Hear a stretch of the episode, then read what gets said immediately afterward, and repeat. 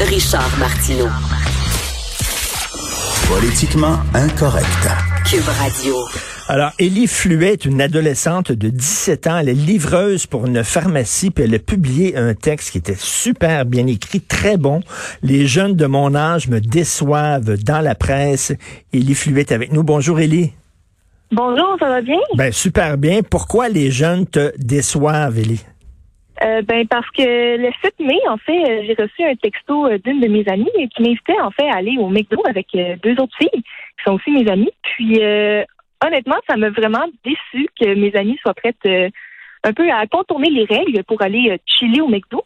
que, moi, ça m'a vraiment surpris. Surtout, ça m'a fâché. Donc, j'ai décidé d'écrire dans la presse, puis euh, ça a été publié. Là. OK, bon, et, qui, qui chill, qui se rencontre, tout ça, c'est une chose. S'ils respectent, mettons, le, fameux deux mètres, euh, c'est correct. Moi, j'ai croisé des amis dans, dans un parc, puis bon, on respectait le deux mètres, puis mais toi, tu dis non, ils ne respectent pas pantoute, là.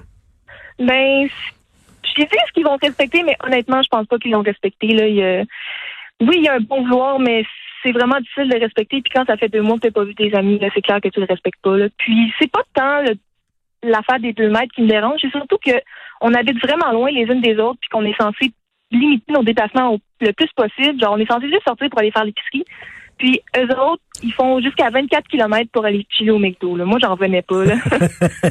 mais, mais en même temps, eux autres se disent, ils regardent les chiffres puis ils disent, bon, objectivement, là, les gens qui sont vraiment vulnérables, qui sont malades, c'est non seulement des personnes âgées, mais des personnes âgées malades, qui ont des problèmes de santé. Donc, eux autres se disent, ben ça me touche pas, ça, la COVID. C'est pas moi, ça touche les vieux. Oui, c'est vrai. C'est vrai que ça touche surtout les vieux, mais comment les vieux ils l'attrapent, c'est par d'autres personnes. Puis ces autres personnes-là, ça peut être n'importe qui. Là. Ça peut être nous euh, qui avons juste 17 ans puis qui est super en forme qui tomberont pas malade de la COVID. C'est ça qui est dangereux, je trouve, c'est que quand on sort, puis qu'on sort surtout pour euh, pas grand-chose, on s'expose inutilement à peut-être avoir la COVID. Puis si on l'attrape, surtout à notre âge, il y a des grandes chances qu'on soit asymptomatique. Donc, on a quand même une possibilité de le répandre dans la communauté. Puis c'est ça que je trouve aberrant, c'est que ils considèrent pas ça. Puis moi, j'en revenais pas. Là. C'est c'est une chance qu'ils prennent, puis c'est une chance qu'ils prennent de contaminer des, personnes âgées ou des personnes à risque là, sans le savoir. Mais Élie, toi, tu travailles, t'es livreuse pour une pharmacie, c'est bien ça? Oui, c'est ça. OK, le fait que tu travailles euh, un peu dans, dans, le milieu, ben c'est le milieu de la santé connexe, là, quand même. Donc, est-ce que ça veut dire est-ce que ça explique que peut-être tu es plus sensibilisé que d'autres jeunes de ta génération? Ouais, honnêtement, je pense que c'est ça. Euh, j'ai beaucoup discuté avec euh, le monde avec qui je travaille à ma job, puis on a vraiment l'impression que les jeunes qui sont pas vraiment au front, comme on dit, là, qui n'ont hmm. pas d'emploi en ce moment, qui ne travaillent pas dans les épiceries, dans les pharmacies, on dirait qu'ils sont pas comme connectés à la réalité. Alors, j'ai discuté avec une caissière là, hier. Euh, on reçoit tout le temps des stories sur Instagram ou Snapchat où est-ce que c'est des jeunes, ils font pas des gros parties à 20, là, mais ils sont au parc, puis ils veillent, puis ils sont 5-6, puis euh, on dirait qu'ils ne soucient les, efforts qu'on fait euh, en pharmacie pour comme que tout le monde soit protégé le plus possible, puis que si jamais il y a quelqu'un qui rentre, qui est asymptomatique, qui ne transmette pas le virus partout, là. On, fait tellement des efforts, puis quand les autres ils décident de sortir pour aller chiller, c'est comme si ça annulait tous nos efforts. Hmm. C'est tellement frustrant. Est-ce que tu t'es pogné avec des amis comme ça? Est-ce que tu les as chicanés puis euh, ils veulent plus te voir, ils veulent plus te parler, t'es ben, barré ces médias sociaux, quoi? Ces trois filles-là, euh, c'était pas mon but de genre les lyncher sur la place publique. C'est pas ça que je voulais faire. Je voulais juste dénoncer un, comportement que j'observe quand même souvent chez les jeunes. Puis ben ils ont vraiment pas aimé ça. Puis la journée où ils m'ont invité, je, me suis vraiment obstinée longtemps. Je me suis obstinée pendant une heure avec eux autres sur texto, comme quoi c'était pas une bonne idée. Puis euh, je me suis fait dire de mind my own business. OK. J'ai pas vraiment pris. Puis là, ben depuis ce temps-là, ils me parlent plus vraiment, là, mais c'est pas c'est pas si grave que ça. J'avais quelque chose à dire, je l'ai dit, puis euh, je maintiens mon point là. Écoute, Élie, euh, les, les, les, jeunes, on sait que peut-être qu'ils consomment moins de journaux puis de médias traditionnels. Ils vont s'informer sur Internet. toi, est-ce que tu penses que ben toutes les théories de complot puis tout ça, est-ce qu'ils croient à ça? Est-ce que peut-être ça peut jouer dans leur jugement? Euh, Ben ce qui est de mes amis à moi, pas pantoute là, on, on est quatre filles vraiment euh, allumées puis euh, je nous considère comme des personnes intelligentes là, fait que les théories du complot et tout, ça pomme pas vraiment sur nous, mais je vois vraiment des des jeunes qui, qui croient vraiment puis euh, sérieux, j'en reviens pas ça non plus. Là. Comment on peut croire à des niaiseries pareilles? mais mais en, même temps, là, regarde, moi, je suis dans la cinquantaine, fait que moi, c'est facile de rester chez nous, puis de lire, puis de regarder des séries, puis tout ça. Mais tu sais, quand t'es jeune, quand t'as 17 ans, ta vie, c'est de voir des amis. Je, dire, je, je, le dis tout le temps, mais un jeune de 16-17 ans, c'est une machine à avoir du fun. Vous, vous, vous, êtes des êtres particulièrement sociaux. Donc, je trouve que c'est encore plus difficile pour les gens de ta génération de rester à la maison. Ben, c'est sûr, c'est difficile, mais c'est difficile pour tout le monde ici. Tout le monde aimerait ça sortir dehors puis voir leurs amis, leurs parents, leurs cousins, mais faut tout le monde faire un effort en commun parce que si on ne fait pas en commun, ça sert à rien de faire les efforts. Il faut que tout le monde les applique les règles. Puis s'il y en a qui les contournent, ben ça sert un peu à rien de les appliquer. Donc euh, oui, c'est difficile, mais c'est difficile pour tout le monde. oui, c'est difficile. Et, toi, donc, qu'est-ce que tu fais? Est-ce que tu vois des gens puis tu respectes le 2 mètres ou tu préfères euh, euh, rester chez toi puis faire des apéros virtuels? Ben euh, moi dans le fond, j'ai jamais été une grosse euh, consommatrice de médias sociaux. J'utilise un peu Facebook et Instagram. Donc moi ça change pas grand chose virtuel. Mais ce que je fais, c'est que ben, je fais mes journées de livraison. Après ça, je retourne chez nous, puis je passe du temps avec ma famille. Je les ai jamais autant vu que ça. Puis ça fait bien. Est-ce qu'ils te tapent ses nerfs des fois? ah, des fois un peu, mais je les aime pareil. Et écoute, qu'est-ce que tu veux faire plus tard? Euh, plus tard, euh, j'aimerais ça devenir euh, enseignante de français au secondaire. Enseignante de français, ben, je veux dire parce que ton texte est vraiment très bon et je te je t'encourage à continuer à écrire, euh, peut-être qui sait devenir chroniqueur ou quelque chose comme ça parce qu'en même temps, tu pas peur de tes de tes idées, de tes opinions, même si ça peut faire de la chicane avec tes proches. Donc, je pense que as un profil parfait de chroniqueur ou de chroniqueuse. Là.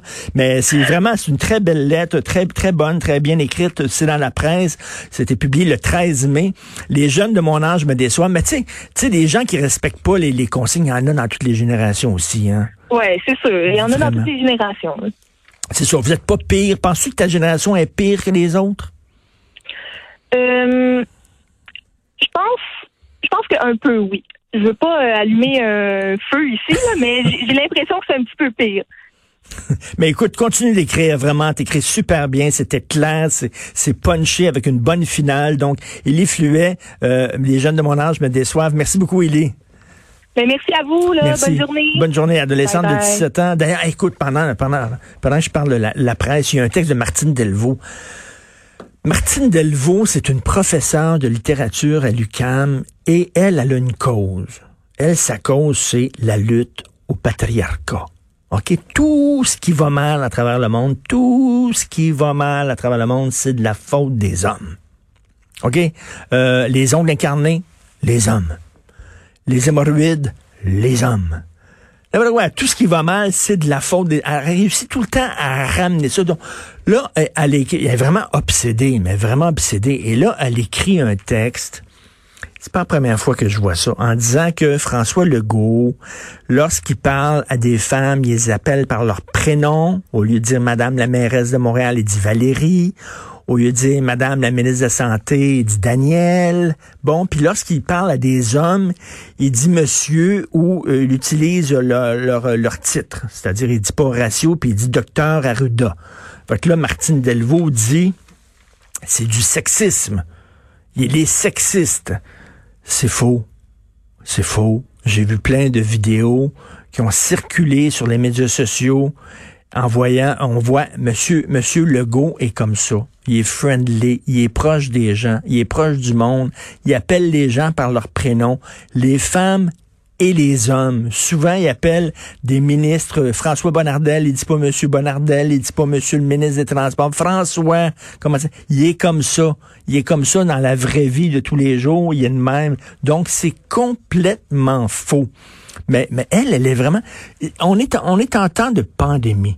On est toutes dans la merde. On est toutes dans le pétrin. C'est-tu le temps de dire, oh, les hommes contre les femmes, puis les Québécois contre les immigrants, puis tout ça? C'est-tu le temps de, on est toutes ensemble.